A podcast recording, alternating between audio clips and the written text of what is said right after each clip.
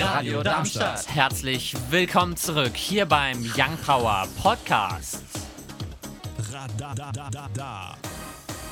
Schön, dass du eingeschaltet hast hier auf der 103,4 MHz oder im Livestream live.radiodarmstadt.de sowie auch DRB Plus. Hier heute bei Young Power mit mir, dem Paul, mir, dem Gaston, mir, dem Finn und mir, dem Leon.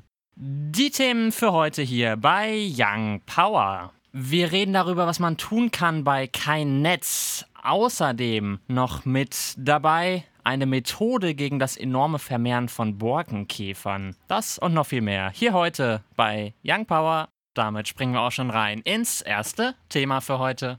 Forschern der TU Dresden ist es gelungen, eine Methode zu entwickeln, die den Borkenkäferbefall eindämmt. Dieser bedroht in trockenen Zeiten die Bäume. Durch die Trockenheit der vergangenen Sommer werden die deutschen Wälder von der größten Borkenkäferplage seit 70 Jahren heimgesucht, da sich der Borkenkäfer in trockenen Zeiten extrem schnell vermehrt. Der Käfer bohrt sich durch die Rinde und Holz des Baumes, um Brutgänge für seinen Nachwuchs anzulegen. Dadurch sterben viele Bäume. Jedoch macht die neu entwickelte Methode Hoffnung für die Wälder. Seit Jahren beobachtet der Forscher Michael Müller das Verhalten des Borkenkäfers. Die Käfer verbreiten Gerüche, mit denen die Männchen die Weibchen anlocken. Diese Gerüche werden jedoch auch von den Fressfeinden der Käfer verstanden. Daraus entstand der Gedanke, gibt es nicht eine Möglichkeit, die Antagonisten des Käfers anzulocken, ohne gleich den Borkenkäfer anzulocken? So Michael Müller. Es ist bekannt, dass Borkenkäfer die Laubwälder befallen, andere Lockdüfte aussenden, als Borkenkäfer die Nadelwälder befallen.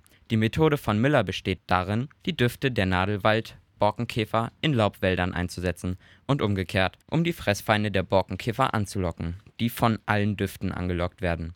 Wenn nun die Laubwaldborkenkäfer im Nadelwald sind, da sie vom Duft angelockt werden, haben die Fressfeinde leichtes Spiel, sie zu fressen, da die Käfer keine Laubbäume mehr haben, die sie befallen können. Zwar sind schon befallene Bäume, laut Müller nicht mehr zu retten, aber auf diese Weise wird das enorme Vermehren der Käfer ausgebremst und weniger Bäume werden befallen tolle Sache. Vor allem, wenn man jetzt auch nicht mit chemischen Mitteln heran muss, sondern quasi einfach die Natur das wieder alles regeln lassen kann. Ja, da, da stimme ich dir zu, weil wir, wir greifen ja ziemlich viel schon in unsere Natur ein und dann soll es natürlich nicht noch mehr werden, ne? Kann ich mich auch nur anschließen. Verbot, deutsches Fleisch nach China zu exportieren, Protest auf mexikanischer Halbinsel gegen Bahnprojekt und die aktuellen Blaulichtmeldungen. Die News jetzt mit Gaston und Leon. Prestes africana Zoom oder afrikanische Schweinepest auf Deutsch ist ein 2014 in Europa angekommenes Virus. Das Virus ist ein das der europäischen Schweinepest sehr ähnlich kommenden Virus. Das heißt, dass das afrikanische Schweinepest oder ASP, wie sie auch genannt wird, ein hohes Fieber auslösen kann, als auch Abgeschlagenheit oder sogar eine Blaufärbung der Haut. Ansonsten können noch Hustenanfälle, Blutungen aus der Nase als auch aus dem After entstehen. Das Schwein stirbt wahrscheinlich innerhalb von 48 Stunden.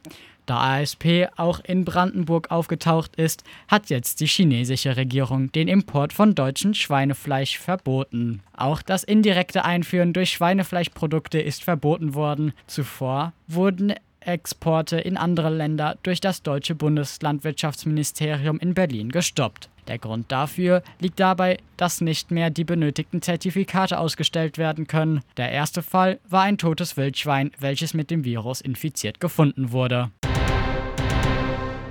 Wolfgang Schäuble, der Präsident des Bundestags, hat in seiner Rede am Mittwoch, den 9. September, an den ersten NSU-Mord vor 20 Jahren erinnert. In genau dieser Rede dankte der Präsident der Polizei ebenfalls für den Einsatz bei der Demonstration vor dem Reichstagsgebäude. Denn zuvor waren Demonstranten aus dem rechten Spektrum davon gestoppt worden, in den Bundestag einzudringen. Schäuble sagte ebenfalls, wir erleben ja immer wieder Auswüchse einer wachsenden gesellschaftlichen Verrohung. Gewalt gegen Rettungskräfte, Feuerwehrleute, Sanitäter, Mitarbeiter in Ämtern und Behörden und gerade Polizisten sind Ziel von Übergriffen. Dafür gab es eine stehende Ovation für repräsentierende Polizisten, die auf der Tribüne des Bundestags waren. Der gesamte Bundestag stand auf, nur die AfD blieb sitzen. Dafür gab es später Kritik von der Polizei. Heidelberg. Am Sonntagnachmittag, den 6. September, gegen 15 Uhr kollidierte ein 78-jähriger Nissan-Fahrer an der Kreuzung Landstraße Hausdacker Weg mit einem Ampelmast. Der Fahrer, seine 76-jährige Beifahrerin und die 85-jährige Mitfahrerin wurden schwer verletzt, aber glücklicherweise nicht lebensgefährlich. Der Nissan ist ein Fall für den Schrottplatz und auch die Ampelanlage ist durch den Vorfall außer Betrieb. Lampertheim.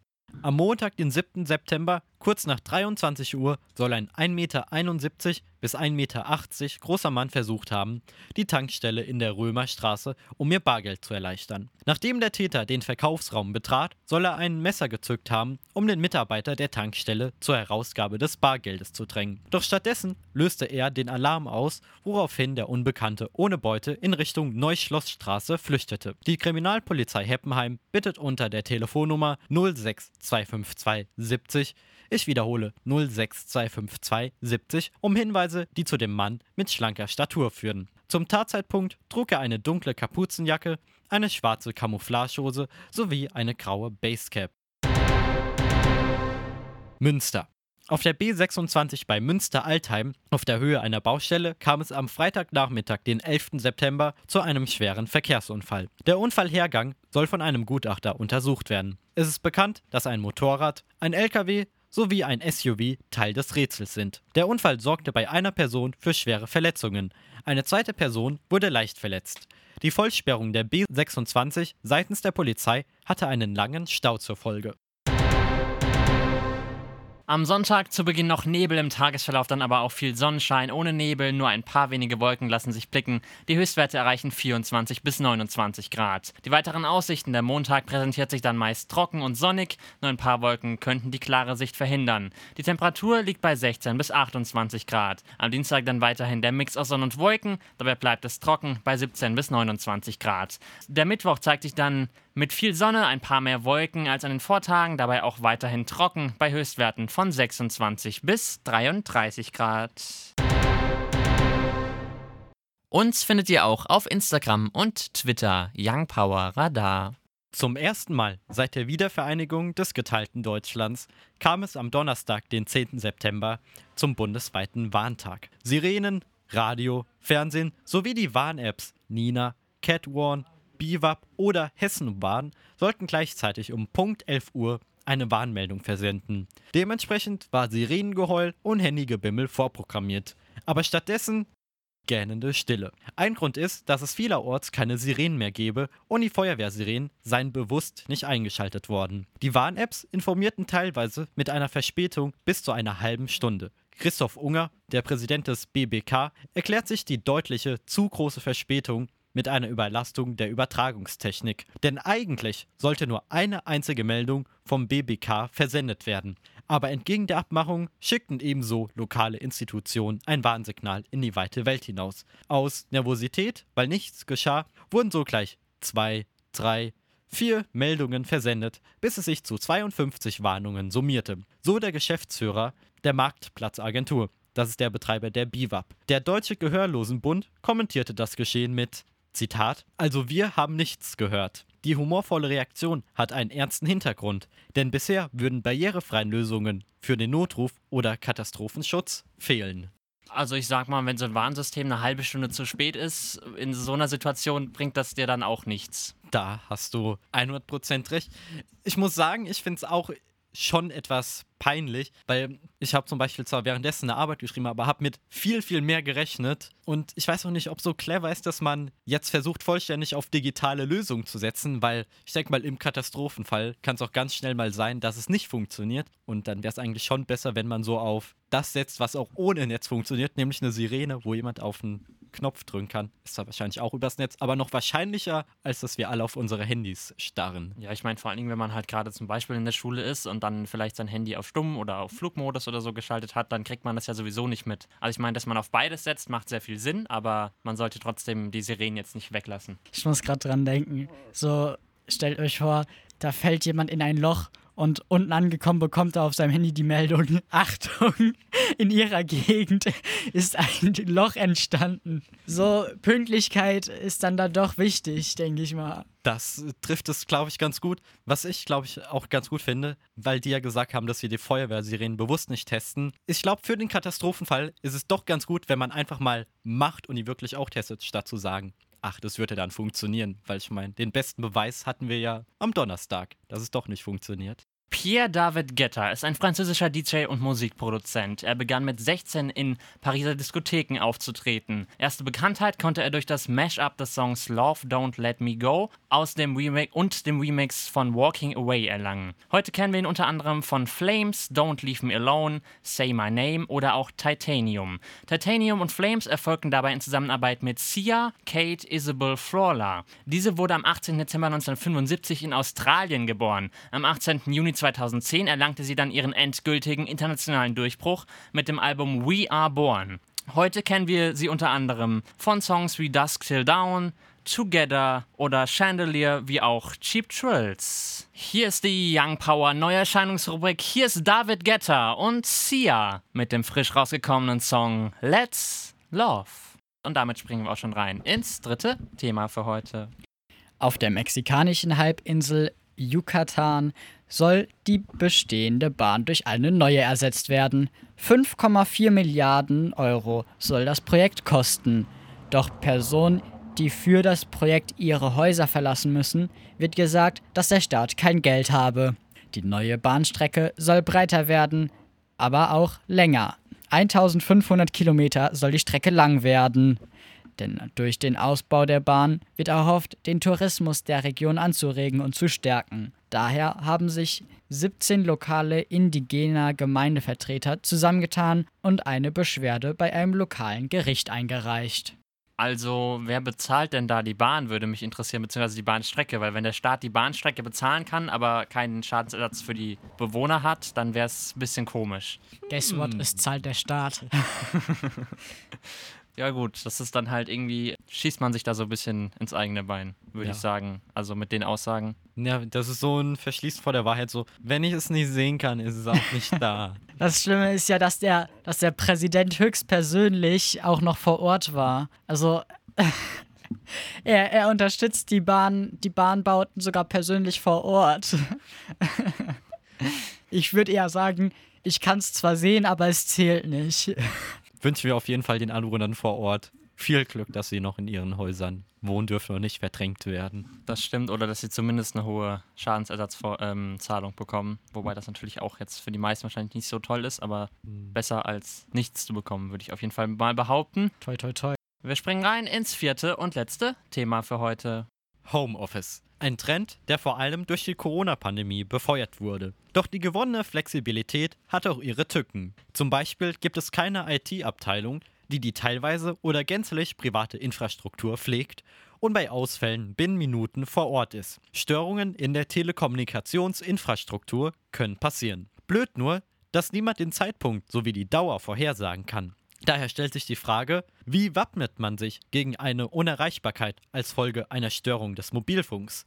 Laut dem Telekommunikationsportal teltarif.de empfiehlt sich eine Ersatz-Prepaid-Karte bzw. ein Zeitvertrag ohne Grundgebühr in einem anderen Mobilfunknetz. Aber Achtung! Provider können länger nicht genutzte oder nicht wieder aufgeladene Karten kündigen und sperren. Daher sollte man diesbezüglich beim Support nachfragen sowie die Karte regelmäßig auf ihre Funktion überprüfen. Eine Garantie für ein störungsfreies Netz gibt es nicht. Laut teltarif.de ist in den AGB der Provider oft von einer Verfügbarkeit von mindestens 98% die Rede. Aufs Jahr gerechnet dürfte das Netz über sieben Tage lang ausfallen. Gut, dass das nicht am Stück ist.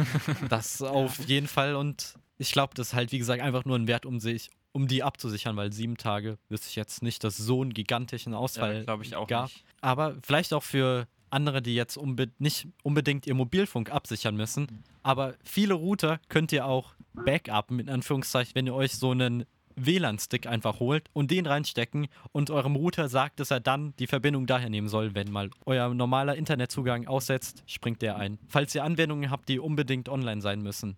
Oder ihr. Soll es ja auch geben. Habe ich so gehört. Ab nächster Woche auch wieder mit den aktuellen Bundesliga-Ergebnissen wie gewohnt. Heute gucken wir aber auf den DFB-Pokal. Gestern trennten sich Havelse und Mainz 05 1 zu 5. Die Eintracht Braunschweig gegen Hertha BSC 5 zu 4. FV Engers gegen Bochum. Die trennten sich heute 0 zu 3. Genauso wie Oberneuland gegen Mönchengladbach. Da ging es 0 zu 8 aus. Ebenfalls heute getrennt haben sich Meinerzhagen und Kräuter Fürth mit 1 zu 6. Union Fürsterwalde und Wolfsburg 1 zu 4. Die 1860 München gegen die Eintracht aus Frankfurt 1 zu 2.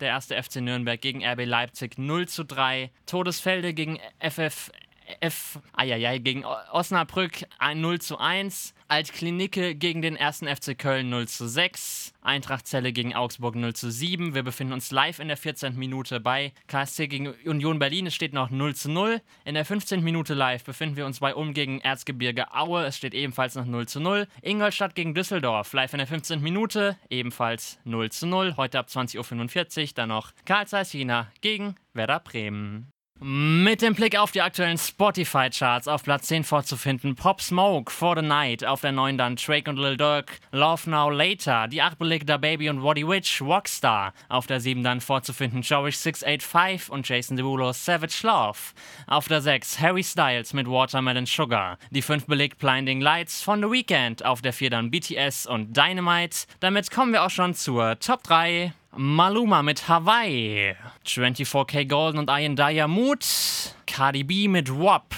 Hier ist jetzt bei uns im Studio Alex. von Aller Retour. Um ja. was geht's denn heute? Genau, also heute Abend werden die Mange Mikro über äh, Schulbeginn in Corona-Zeit sprechen. Dann werden wir äh, David und Victor haben, zwei Geschichtsstudenten aus Freiburg und die werden auf Deutsch über die deutsch-französische Geschichte. Das wird sehr spannend sein und dann haben wir Anne-Henri Werner im Studio von ADFE und die wird über die verschiedenen Aktivitäten dieses französischen Vereins in Frankfurt sprechen. Vielen Dank. Dank. Das soweit zur Nachfolgesendung. Wenn ihr die Wiederholung am Sonntagmittag hören solltet, dann gleich nach uns Jürgen Radestock mit Hallo Darmstadt. Hier heute bei Young Power mit mir, dem Paul, mir, dem Gaston, mir, dem Finn und mir, dem Leon. Wir sind zu empfangen wie immer noch auf der 103,4 MHz per DB Plus oder auch im Livestream live.radiodarmstadt.de. Euch immer ein schönes Restwochenende. Tschüssi! Tschüssi!